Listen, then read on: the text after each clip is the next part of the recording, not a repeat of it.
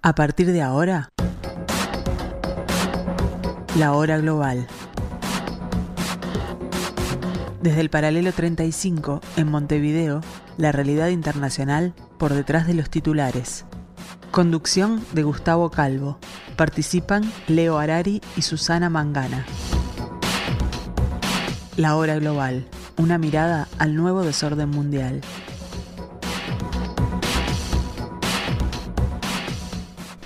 Muy buenas tardes amigos, bienvenidos a este espacio que tenemos el placer de compartir con ustedes como cada martes y cada jueves a las 15 horas, aquí en el 1170M de vuestro diario, aquí en la tarde de Radio Mundo, aquí en este pedacito de esta programación que hemos llamado La Hora Global, a donde empezamos en unos instantes a tratar de entender este nuevo desorden mundial.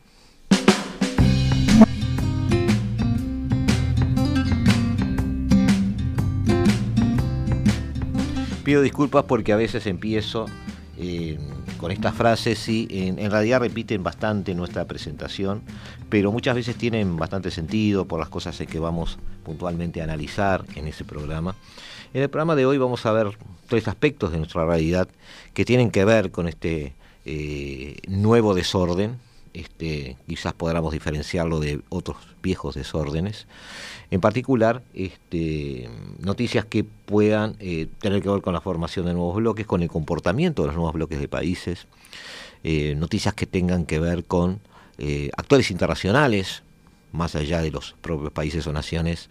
que han tenido protagonismo en nuestra realidad en estos últimos meses o años. Y también tienen que ver en el caso de hoy en particular con la última milla, podríamos decir así, la, la recta final hacia eh,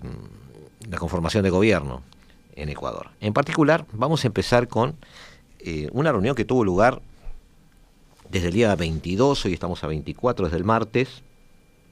en Johannesburgo, eh, donde se reunieron, es la decimoquinta cumbre del bloque económico. Arrancó este martes, dijimos, en Johannesburgo, y los líderes del grupo, este jueves, o sea, hoy, terminando ya la reunión, aprobar una declaración final que luego de muchas elucubraciones este, pone alguna claridad sobre algunos aspectos de lo que podría ser la estrategia de futuro del grupo. Los países del BRICS reiteraron, pero esto ya es parte de su discurso, ¿no? Eh, su compromiso con el multilateralismo y la defensa del derecho internacional. Además expresaron su preocupación por el uso de sanciones unilaterales y efectos negativos que pueden producir en eh, países en desarrollo. Los BRICS declararon también que se oponen a las barreras comerciales, incluidas las impuestas por los países desarrollados con el pretexto de luchar contra el cambio climático. Invitó a eh, Argentina, Egipto, Irán, Emiratos Árabes Unidos, Arabia Saudí y Etiopía a convertirse en miembros eh, de pleno derecho a partir del 1 de enero de 2024. Los BRICS consideran que las Naciones Unidas es la piedra angular del sistema internacional, pero se expresaron a favor de la reforma de la misma y de una mayor representación de los países en desarrollo en el Consejo de Seguridad de la organización. Al mismo tiempo, los países pidieron una mayor representación de los estados en desarrollo en las organizaciones internacionales y en los foros multilaterales. Los países del grupo están a favor del uso de monedas nacionales en el comercio internacional y en las transacciones financieras entre sí los líderes se comprometieron a reforzar la coordinación macroeconómica y a profundizar la cooperación económica. Los BRICS expresaron su preocupación por los conflictos en el mundo, insistieron en la resolución pacífica de las diferencias a través del diálogo y apoyaron la resolución este, de conflictos, particularmente en el Níger, donde hace pocas semanas tuvimos un golpe de Estado, en Libia y en Sudán, y el conflicto sobre el programa nuclear iraní en particular país afín a, este grupo de países. Los líderes de los BRICS apoyaron también el desarrollo de una convención internacional sobre la lucha contra el uso de tecnologías informáticas. Eh, perdón, perdón, les dije mal, tecnologías informativas, lo estoy leyendo aquí, pero estoy haciendo la traducción a la vez, y de comunicación con fines delictivos. O sea, contra el desarrollo, eh, apoyaron el desarrollo de una convención internacional sobre la lucha contra el uso de tecnologías informativas y comunicación con fines delictivos. está bien, ahora lo, dije bien y se comprende mucho mejor el, significado. Los BRICS apoyan el fortalecimiento del régimen de la no proliferación de armas de destrucción masiva. Y finalmente, eh, o no tan finalmente, porque ahí abajo habla alguna cosita más, eh, reforzará la cooperación en materia de seguridad alimentaria entre los países de la agrupación y fuera de ella, y subraya la importancia del G20 como foro internacional de primer orden. Los países del grupo acordaron trabajar para aumentar los flujos turísticos mutuos y consideran la recuperación económica desequilibrada de la pandemia y que está exacerbando las desigualdades eh, mundiales. Anuncia eh, además los países que son invitados a unirse, al bloque y finalmente eh, esta es un poco la, declaración final. Algunas consideraciones, pero básicamente desde el punto de vista estratégico, a mediano plazo, vamos a mirar primero al bosque, hay una especie de definición del, del, BRICS sobre los caminos que está eligiendo recorrer. En primer lugar, vamos a eh, aclarar algo sobre la gobernanza. El BRICS, de alguna forma, quiéralo o no, ellos desean que no, pero casi todos los analistas lo ven así, y por supuesto los políticos también, o no, estaban conformando un bloque antagónico a la misma altura de toma de decisiones que podría ser el G7.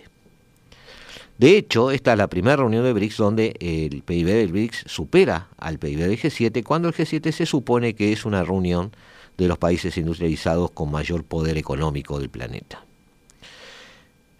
Este BRICS entonces,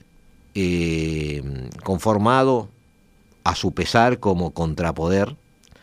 eh, está diciendo que confía en la gestión de gobernanza y de coordinación en el funcionamiento del G20.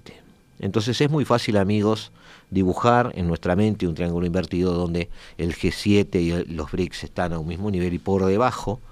se toma el G20 como una especie de asamblea de países a los cuales los BRICS también reconocen y es de esperar que acudan a ellos con una postura común, con una eh, fuerza diplomática común y quizás con una estrategia común de ahora en adelante. Todas las reuniones del G20 entonces deberán ser analizadas como eh, reuniones donde hay un grupo de poder, eh, que son los integrantes de BRICS, que tienen una este, mirada, una visión este, compartida. Que además puede ser compartida también con algunos no integrantes de BRICS que estuvieron presentes y fueron muy activos en esta reunión en Johannesburgo y que habían pedido su ingreso a esta eh, organización o a este club o a este bloque, como queramos llamarlo, sin haber logrado eh, ese extremo, pero que por supuesto están allí, golpeando la puerta, uno de ellos es este, obviamente Irán. ¿no? Eh, otra cosa interesante, mirando el bosque de vuelta, es la forma en que intenta blindarse de la este, influencia de Estados Unidos o de Occidente en general, tomando Occidente como un símil de Estados Unidos, Canadá, Europa y los países WASP. En ese sentido, eh, hace referencia a las sanciones unilaterales y los efectos negativos en los países en desarrollo, cosa que es cierto, pero que está justificada por Occidente en el sentido de que eh, se basa en valores y reglas de juegos compartidos por la eh, civilización occidental y que buscan combatir a quien está cumpliendo el rol de malo en esta película. Eh, los BRICS tienen otra visión, eh, se oponen a las barreras comerciales, incluidas las impuestas por los países en desarrollo, eh, por parte de los países desarrollados, también aquellas que se imponen con pretexto de luchar contra el cambio climático. Aquí va un tiro por elevación a la Unión Europea, que está prácticamente manejando cláusulas en sus acuerdos con todos aquellos con quien, que quieren firmar con ella de tipo condicional sobre el tratamiento de algunos este, productos eh, en su cosecha, en su elaboración o cualquiera que sea el proceso de producción que siga. En particular los, los, países invitados están reflejando de alguna manera una distribución de poder, una nueva administración de poder global. Argentina claramente entra en los BRICS eh, acompañando o manejando el juego que podría ser este, Brasil allí. Egipto eh, claramente maneja un, cariz este, africano y la idea es que eh, el tándem que pudiera ser con Arabia Saudí, eh, perdón, con Sudáfrica pudiera generar una sinergia. Me extraña que no haya ingresado, por ejemplo, un país con un potencial enorme en África, que además es el país llamado a ser eh, la estrella futura del continente, que es Nigeria. Emiratos Árabes Unidos eh, en realidad acompaña a Arabia Saudita eh, como un representante de los que podríamos llamar países del Golfo. Yo pensé que solamente Arabia Saudita iba a ingresar porque tiene esa doble función de o triple función de representar una como visión musulmana, eh, por otro lado, ser el país eh, que más cerca está en las reuniones de la OPEP de em, ser quien digite finalmente los precios del petróleo eh, o, sus variaciones, los cuales llevan inevitablemente también a variaciones de producción en cada reunión y em, asociado a Emiratos Árabes Unidos, que también ingresa quizás para manejar una especie de equilibrio de representación del Golfo, porque ambos países pugnan de alguna manera por este, un liderazgo económico en la región. Y Etiopía, que conforma eh, un país que tiene una representación, yo diría, más, más eh, derivada, por supuesto, derivada de sus eh, productos o insumos minerales que son los que lo convierten en un país estratégico, pero además por su particular ubicación en la zona geográfica próxima al Sahel, eh, quizás quien pueda representar los intereses de esa región. El BRICS se está pensando a sí mismo como una asociación mayor eh, que ya va a rondar entonces una decena de países, tomando en cuenta también los los, este, los que ya están no asociados pero que están trabajando con ellos, eh, podrían llegar a una veintena de países incluso. Una organización que no oculta, aunque no lo dicen sus, este, sus declaraciones finales, la influencia o el manejo férreo del timón por parte de Beijing. Consideran a las Naciones Unidas la piedra angular del sistema internacional, pero esta frase es Pulla Galeri, eh, pero se expresan a favor de una reforma, la misma con la que todos estamos de acuerdo, obviamente, y de una mayor representación de los países en desarrollo en el Consejo de Seguridad. Lo que el BRICS nos dice es que eh, esto es un saludo a la bandera, la reforma va a ser difícil de hacer y de hecho los BRICS están asimilando, asegurándose y además instalando, institucionalizando una representación o un liderazgo sobre este, parte del planeta que no precisamente es afín en este momento de la historia, en este preciso momento de la historia, a los valores que defiende o a la visión que defiende, a la forma de ver el mundo que defiende Washington. También pide, eh, están a favor del uso de monedas nacionales en el comercio internacional y las transacciones financieras, eh, hablan de coordinación macroeconómica, eh, habla de formas de manejar este, los conflictos armados. De alguna forma está eh, en esta declaración dando la idea de que el BRICS está trabajando para brindarse a sí mismo. Es decir, esta, esta manera de utilizar las monedas nacionales en el comercio internacional, en las transacciones, obviamente el primer efecto que tiene es eh, que deja fuera el dólar, pero sobre todo el, el, efecto secundario o el efecto que en el tiempo se va a proseguir, que para mí es el más importante, es que obviamente las monedas los países intervenientes en estas operaciones comerciales eh, se van a valorizar, van a ser utilizadas, van a ser demandadas y eh, eso fortalecerá seguramente eh, los esquemas financieros de los, de los países que lo integran, sobre todo, pero también en la medida que negocien con ellos, de los países que tienen comercio con algunas de estas 10 eh, naciones que integran el nuevo bloque, que no sabemos cómo se llamará, pero obviamente deberá cambiar de alguna manera su nombre porque estábamos hablando de las iniciales de los nombres de los países que integraban, que ya no son 5, ahora son 10. Eh, la novedad para nosotros, o, obviamente, es que eh, Argentina está dentro. Argentina está dentro con un gran beneplácito, por lo menos así lo expresó en, sus, entrevistas o en su discurso de, parte de Lula da Silva. Eh, la insistencia para el ingreso de Argentina vino de China y vino de, Brasil. eh, se abre un nuevo escenario para Argentina, vamos a ser protagonistas de un destino común en un bloque que representa más del 40% de la población mundial y al mismo tiempo seguimos fortaleciendo nuestras relaciones fructíferas, autónomas y diversas con otros países del mundo,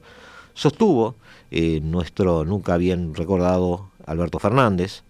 quien vuelve a su rol de presidente, vuelve a aparecer en cámara este, y nos, nos recuerda que él está ocupando la Casa Rosada. Em, hay analistas como eh, Máximo Sardi, de cuales vamos a hablar en, algún programa que, está por venir, digamos, que escribe en la revista Noticias, que hace referencia a que podría caerse este acuerdo de, la integración de, Argentina al BRICS, eh, debido a que hubo algunas este, malinterpretaciones o desavenencias entre Alberto Fernández en particular y, y su amigo de siempre, Lula Silva, pero que impidieron que Alberto Fernández viajara y, bueno, habría perdido la oportunidad de poder hacer un ingreso de Argentina mucho más sólido y mucho más firme. Bueno, eso en realidad no fue así. Eh, no tengo dudas de que el rol de Argentina va a ser reforzar las posiciones de Brasil, allí donde Brasil hable, eh, por lo menos mientras Alberto Fernández sea presidente. Y a futuro, dependiendo de lo que suceda en octubre y, eh, en noviembre, vamos a, ver cómo Argentina digiere este ingreso a los BRICS y qué rol elige jugar allí, si es que puede elegirlo, porque ese es otro de los, de los temas que tenemos que ver. Los BRICS hace 10 o 15 años eran una cosa, hace 10 años eran una cosa, eran, no voy a decir un grupo de iguales, pero sí es cierto, un grupo de países que tenían intereses muy similares,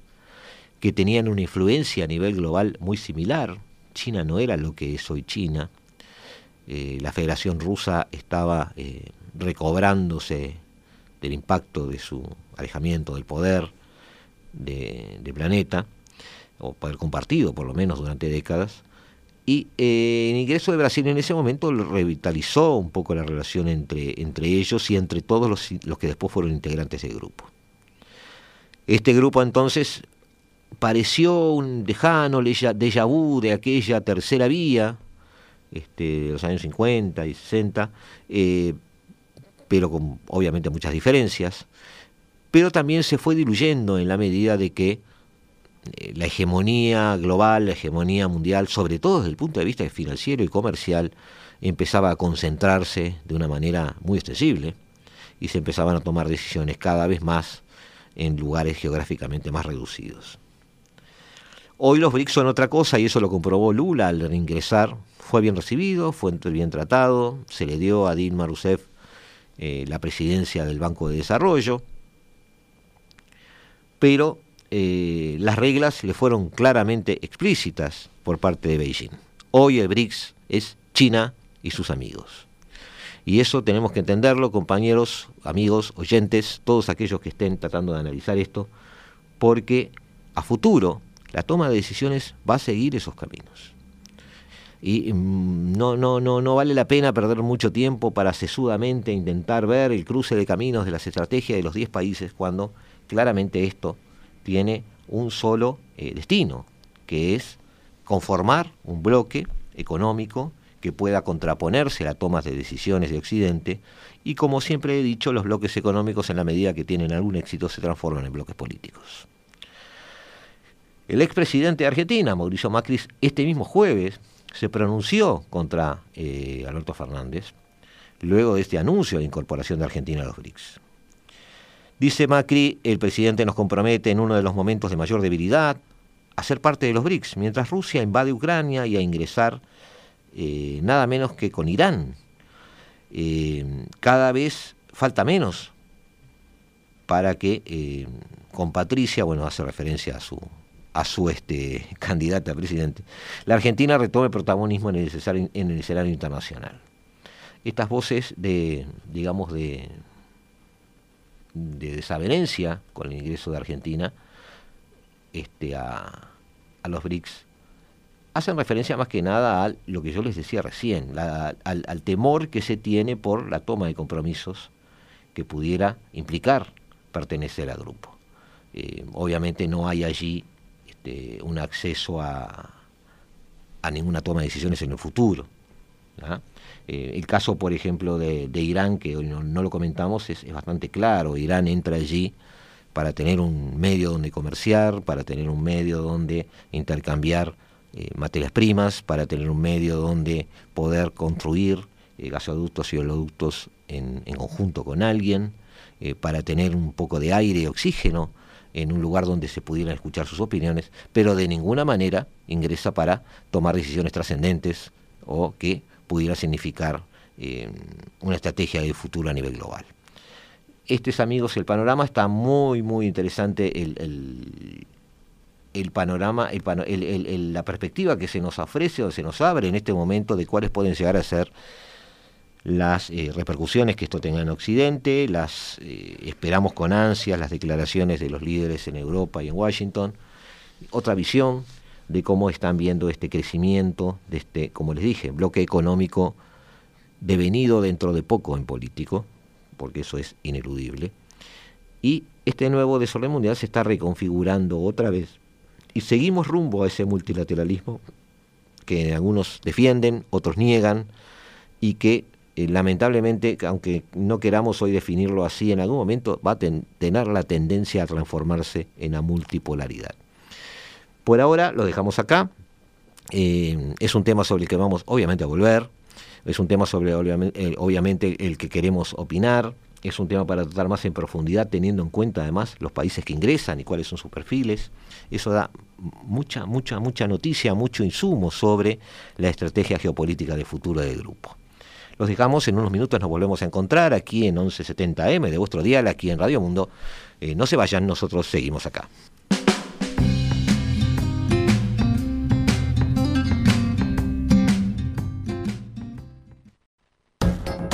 Estás escuchando La Hora Global, una mirada al nuevo desorden mundial. Seguimos amigos tratando de sacarle la punta al lápiz a la realidad internacional.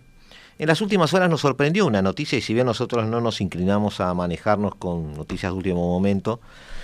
sí es bueno hacer algún comentario eh, sobre el accidente que tuvo mientras viajaba en su avión privado eh, Yevgeny Prigozhin, titular del grupo Kremlin, de quien hemos hablado muchas veces, eh, alma mater de una forma de hacer la guerra y una forma de hacer los negocios, eh, cocinero del Kremlin, pero también cocinero de su propio destino. Un hombre que, en base a la construcción de, de una fortuna que no solo tiene que ver con sus restaurantes, sino que también tiene algunas patas ancladas en eh, áreas informáticas, en, áreas de comunicaciones, en una especie de red de negocios que de la que poco se habla, que no forma parte de su, biografía, pero que está presente en la realidad de la influencia o la gestión de la influencia que realiza Prigozhin sobre los miembros del Kremlin, del gabinete y sobre el propio Vladimir Putin. Eh, viajaba a bordo de un avión privado, se estrelló este miércoles en la región rusa de Tver, al norte de Moscú, eh, cosa que le agrega un poco de, misterio y de preguntas sin resolver o sin responder a esta historia, porque apenas 24 horas antes Pegotsin era eh, fotografiado, filmado en algunos lugares presuntamente africanos donde se supone que estaba alentando algún tipo de manifestación, conformando nuevos eh, regímenes eh, dictatoriales como los que hemos tenido en los últimos golpes y tratando de actuar obviamente en función de los beneficios de su grupo. Eh, Yevgeny Prigozhin, como dijimos, manejaba este grupo, él le dio un carácter internacional al mismo, él lo hizo crecer, también fue protagonista de una pseudo rebelión, o se quiso ver así por lo menos, eh, que terminó en su viaje junto a algunos de sus efectivos de, su grupo mercenario, su grupo armado, o su ejército paralelo, como queramos llamarlo, o su ejército privado o grupo privado, a Bielorrusia, eh, donde en Minsk se le dio lugar por lo menos para establecerse, para ser escuchado políticamente, y desde allí volvía regularmente a Moscú a tener reuniones con Putin y con la plana mayor del ejército eh, y de la política de la Federación Rusa. más que una rebelión, terminaron muchos analistas concluyendo en que eso se, debió más a una especie de rabieta política del propio Prigozhin, este, que enajenadamente pedía control sobre las fuerzas eh, que estaban combatiendo en Ucrania, eh, debido a su visión de que eh, estaban siendo muy mal manejadas por el Ministerio de Defensa de, Moscú y ellos podían de alguna manera traer eficacia a eso. Pegochin, eh, el avión de Pegochin ha caído. las las este las este, informaciones que nos vienen son de que bueno eso es algo que no tiene marcha atrás es decir no no no no no vale ningún tipo de investigación aparentemente sería así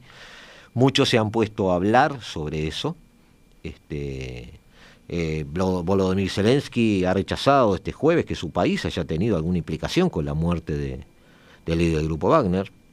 No tenemos nada que ver con ello, todo el mundo sabe quién tiene algo que ver con ello. Y obviamente eh, Zelensky apunta contra eh, Moscú, ¿no? Los testigos del accidente, que no son testigos propiamente dichos, aparentemente son gente que en realidad vio caer el avión o sintió algún tipo de ruido, coinciden en relatar la explosión del avión con una especie de sonido metálico sobre sus cabezas, no como un estruendo perdón, no como el estruendo de haber impactado contra el suelo directamente, lo que viene a apoyar la hipótesis del derribo de la aeronave. No fue como un trueno, fue un bang metálico.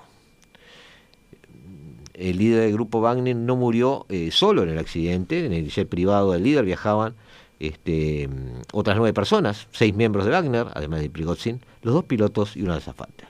Según la lista de pasajeros que publicó la Agencia Federal de Transporte Aéreo de Rusia, eh,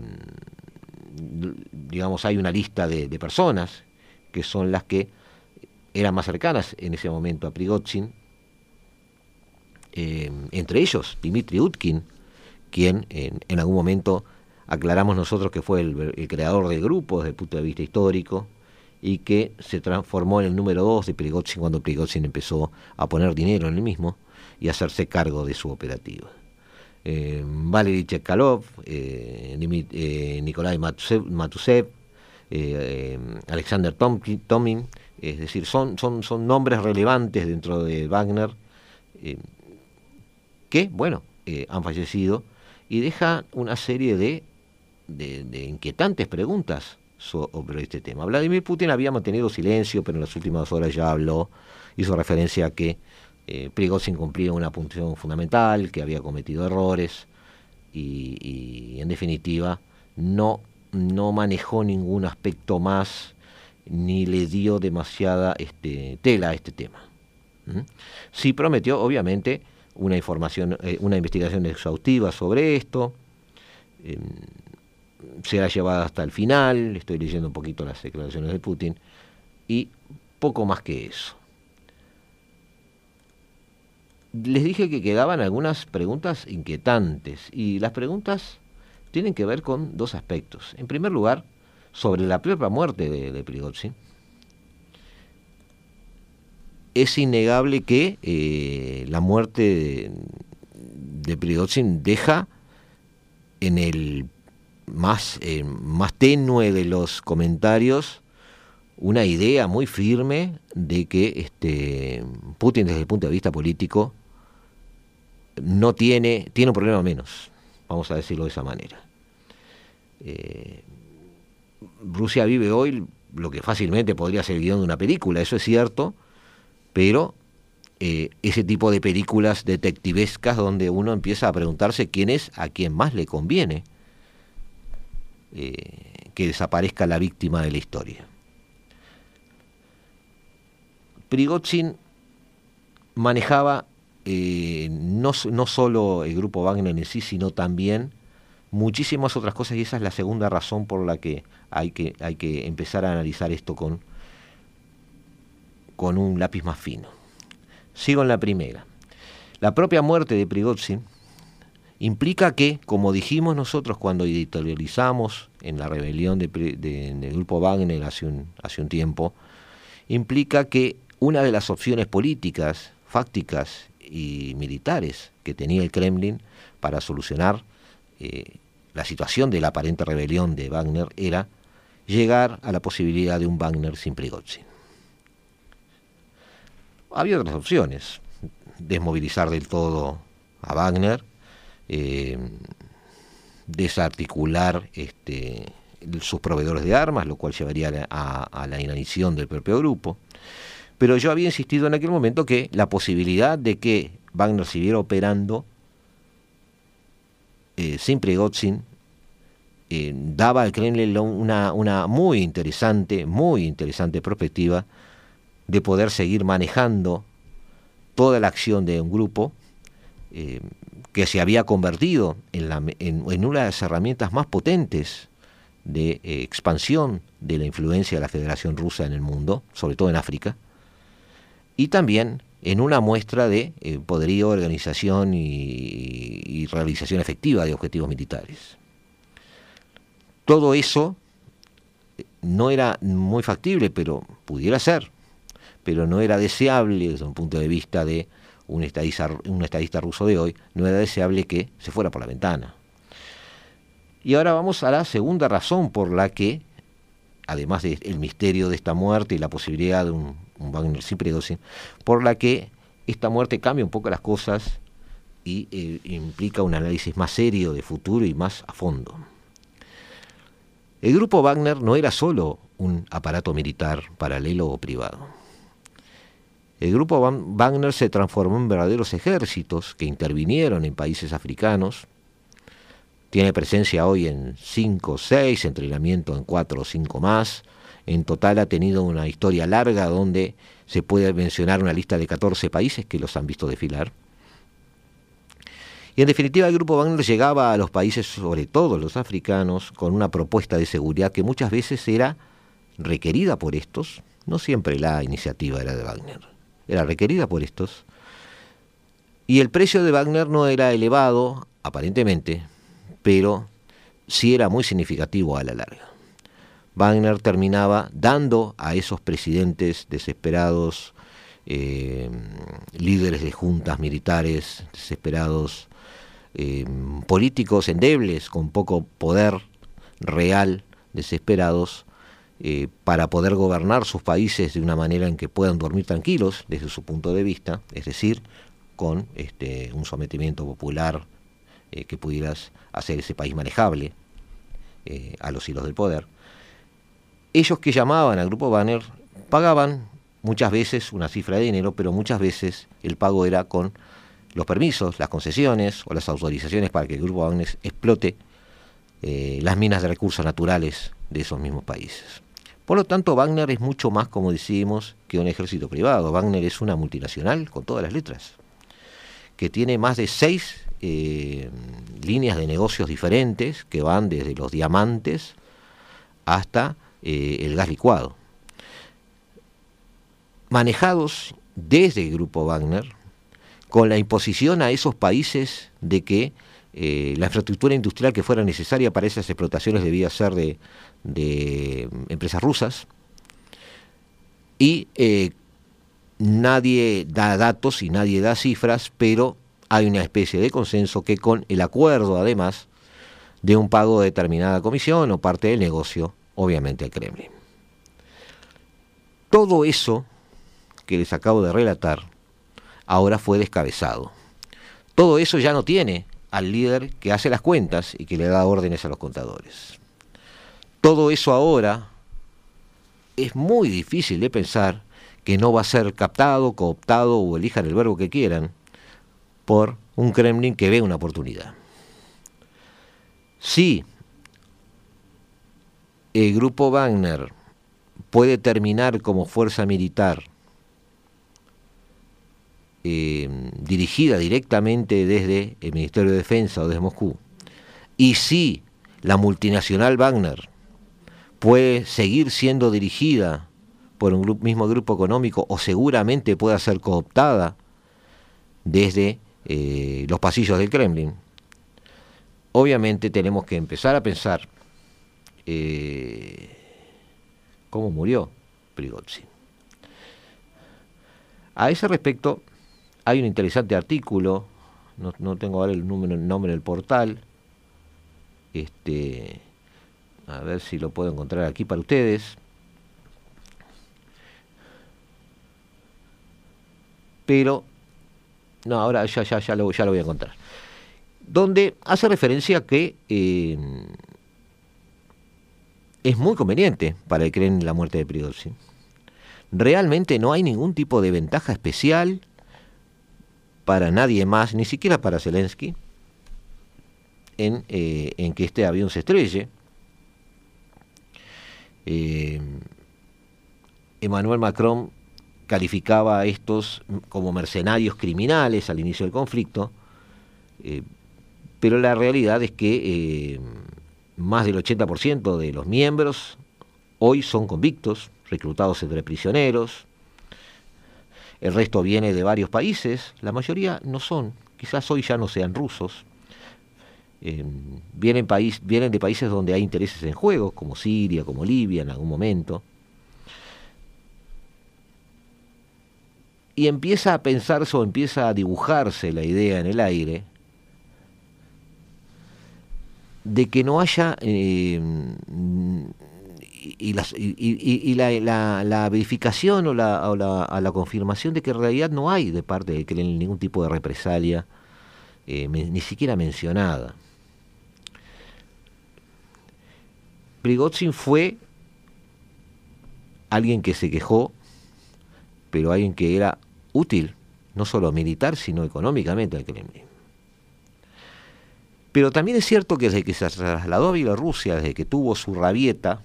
la cual fue atendida en realidad por Putin no como él quería, pero sí de una manera que podríamos decir que el, problema se solucionó, Prigozhin políticamente empezó a ser mirado quizás como un muerto que camina, digámoslo así. Joe Biden en algún momento dijo que esto podría no ser sorpresa. No hay mucho que suceda en Rusia donde Putin no esté detrás. Una frase que obviamente viniendo de Biden tiene mucha connotación política y enfrentamiento personal y todo aquello que lo acompaña. Pero una frase que muchos de nosotros podríamos este, decir. Los funcionarios ucranianos obviamente interpretan esto como un tema interno. Eh, y empezamos a recordar, el periodista de investigación ruso, Artem Borovik, eh, murió en el 2000, poco después de que su avión con destino a Kiev se estrellara después de despegar del aeropuerto eh, en Moscú. Y el general Alexander Levet, antiguo candidato presidencial en el 2002, por ejemplo, murió en un accidente de helicóptero. Tampoco se puede olvidar que Boris Nemtsov, el físico, político y crítico ruso de Putin, fue asesinado en el 2015 y que Alexei Navalny, a quien todos ya conocemos, un poco más mediático y más cercano en el tiempo, el líder de la oposición rusa, eh, bueno, este título que da el artículo no es tal cual, o sea, eh, Navalny no es el líder de la oposición rusa, no es quien tiene más votos dentro de la oposición rusa. Hoy por hoy el, el líder de la oposición rusa es el presidente del Partido Comunista ruso, que es oposición a la línea de Putin. Eh, Navalny, decíamos, eh, permanece en prisión después de que Putin este, lo acusara de orquestar su, su envenenamiento. Más recientemente, eh, hay que pensar que la rabieta de Prigozhin tuvo un, no voy a decirle cómplice, pero tuvo un compañero de ruta que fue el general Sergei Surovikin. Héroe para los rusos, carnicero de Siria para otros, estaba a cargo de toda el área donde estaba operando el grupo Wagner en el momento de la pseudo rebelión y eh, lejos de aplacar la misma, se llamó silencio, lo que fue tomado como eh, una cierta aceptación de lo mismo. Bueno, acaba de ser destituido, fue destituido en estas horas, está bajo arresto domiciliario, su paradero no ha sido confirmado. Ronda, por supuesto, la teoría de que los seres humanos somos así, no descartamos nada,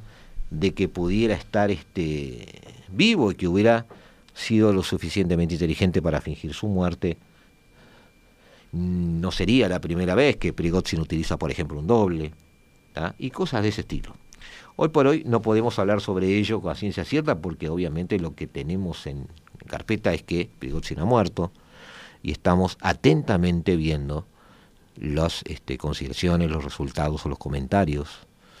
de quienes pudieran estar involucrados en la misma. Pero dejo en pie las dos preguntas que les dije amigos, es qué sucederá con un eh, el grupo eh, o el aparato militar eh, más eficiente de los últimos meses de la Federación Rusa, que fue el, el, grupo Wagner, el grupo militar Wagner, que hoy ha sido descabezado. Pero también, ¿qué sucederá con la multinacional más importante y herramienta de expansión de poder en el planeta que tiene Rusia desde el punto de vista militar,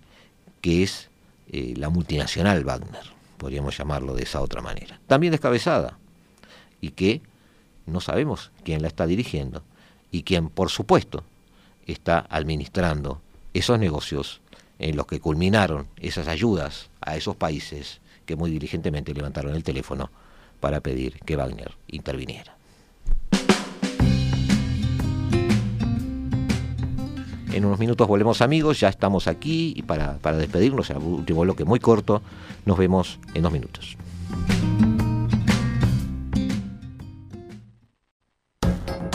Estás escuchando La Hora Global, una mirada al nuevo desorden mundial. Buenas tardes amigos, eh, bienvenidos otra vez a La Hora Global. Eh, desviamos nuestra mirada por unos minutos eh, hacia Ecuador, que avanza hacia un balotaje presidencial. Recordemos que Ecuador está viviendo una este, ola de violencia inusitada, con candidatos yendo a votar con chalecos antibalas y cascos, algo verdaderamente vergonzoso para una democracia, pero que es parte de este juego de, de modernidad donde algunos actores políticos por fuera de los institucionales empiezan a jugar su partido buscando sus intereses, muchas veces ilícitos. En el caso de Ecuador, eh, el narcotráfico en particular se ha convertido en eh, parte del casting de esta novela. Eh, Luisa González, que respalda al expresidente Rafael Correa en un revitalizado partido, luego de que eh, Correa debiera exiliarse y debiera dirigir desde afuera, digamos, su, facción. Y el millonario Daniel Novoa, una sorpresa, eh, fueron los que pasaron la segunda vuelta. Dijimos una elección donde los votantes no podían llevar mochilas ni bolsos, las tradicionales ventas ambulantes de comidas y pequeños objetos quedaron prohibidas o se situaron lejos de los recintos de votación durante la jornada electoral. A pesar del avance del conteo de los sufragios, los resultados oficiales se, anunciarán en los próximos días o semanas. Este, no hay una cifra confirmada todavía, este, ya que el Consejo Electoral debe resolver impugnaciones, revisar actas con algún tipo de novedad y que no pasaron los filtros preliminares. Pero con el 85% del escrutinio, eh, ya es una verdad asumida que la candidata del Partido de Revolución Ciudadana, Luisa González, va a la cabeza con un 33%, seguida de Daniel Loboa con un 23.98, casi un 24%. González ya adelantó la campaña electoral que si ganaba las elecciones tendría como asesor de su gobierno al exmandatario Correa, eh, sobre quien pese una condena de cárcel de ocho años por un caso de corrupción lo cual pone en, una incómoda situación a la misma. Este, la candidata de izquierda aseveró que Ecuador eh, se movilizó, rompió el miedo, terminó votando una mujer, todo eso es cierto. Agregó que hacía un llamado este, a lo que más se requiere de este país, que es la unidad. Novoa, por su lado, es hijo de Álvaro Novoa, que fue, es empresario de un conglomerado de más de 120 empresas alrededor del mundo declaró rodeado de simpatizantes que su objetivo no está cumplido porque no ha ganado la presidencia. Desde mañana tenemos que empezar a trabajar de nuevo. Las elecciones en Ecuador estuvieron marcadas, como les dije, por ese temor y más o menos el despliegue de unos 100.000 policías este, y militares en los más de 4.000, son 4.300 y algo, eh, recintos de votación. Luego de que el asesinato del candidato presidencial Fernando Villavicencio hace una semana y media cambiara todo. Eh, Vicencio, si bien no marchaba al tope de las encuestas, tampoco en el segundo lugar, era un político con cierto respeto de parte de la ciudadanía en general, eh, con una trayectoria de trabajo y de atentar contra algunos, algunos temas de corrupción. De hecho, las eh, denuncias de Fernando Villavicencio fueron los que llevaron a enjuiciar, condenar y determinar el exilio del propio Correa. La segunda vuelta será el 15 de octubre,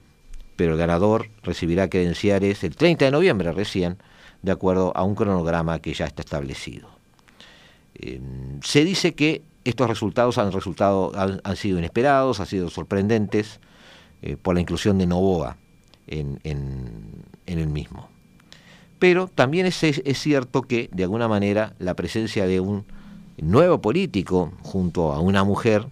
eh, revitaliza de alguna manera, por lo menos la estética de la política este, ecuatoriana,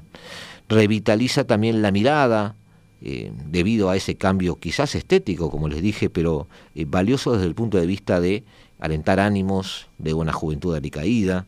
alentar ánimos de una población eh, sumida en la violencia y casi, resignada a que las cosas deban salir mal. el hecho de que sea mujer fue explotado, obviamente, junto a la frase en el pasado estábamos mejor en la campaña de González, donde hace referencia al hecho de que ella es mujer y que apoya a un gobierno que según ellos fue un buen gobierno, que fue el de Correa. ¿Mm? Por su parte, eh, Cristian Zurita, que fue quien este, suplantó a Villavicencio en su partido y en su candidatura, terminó tercero con un interesante 16,46% en una oferta electoral que está fragmentada. Es decir, muy eh, buen lugar, muy eh, buen momento para ejercer como fil de la balanza en muchas de las decisiones que se puedan tomar. Eh, la seguridad está tensada, la Suprema Corte de Justicia está tensada, Ecuador atraviesa ese clima de violencia, extorsiones, secuestros y sicariatos en sus calles y de alguna manera sigue con una muestra de valentía, me parece a mí, adelante con su proceso electoral. Eh, ahí hubo un tema, un tópico de debate en su momento, pues muchos analistas decían que era una locura llevar adelante una elección en estas condiciones. Yo en particular eh, alabo, admiro y aplaudo a quienes ponen por encima de un, evento desgraciado o, una tragedia, ponen por encima la regularidad del cumplimiento de los cronogramas institucionales de los países, porque esa rutina en definitiva termina siendo el remedio para todos los males en todos aquellos países donde institucionalmente corre peligro eh, su estabilidad y su futuro. El hecho de seguir adelante con esta elección pone sobre la mesa el concepto de que la elección está primero y que no basta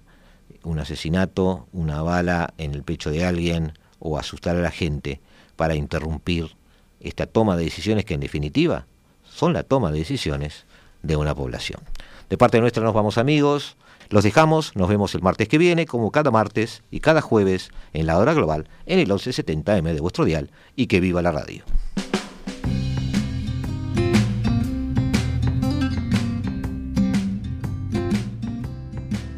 La hora global, martes y jueves a las 15 horas. Repite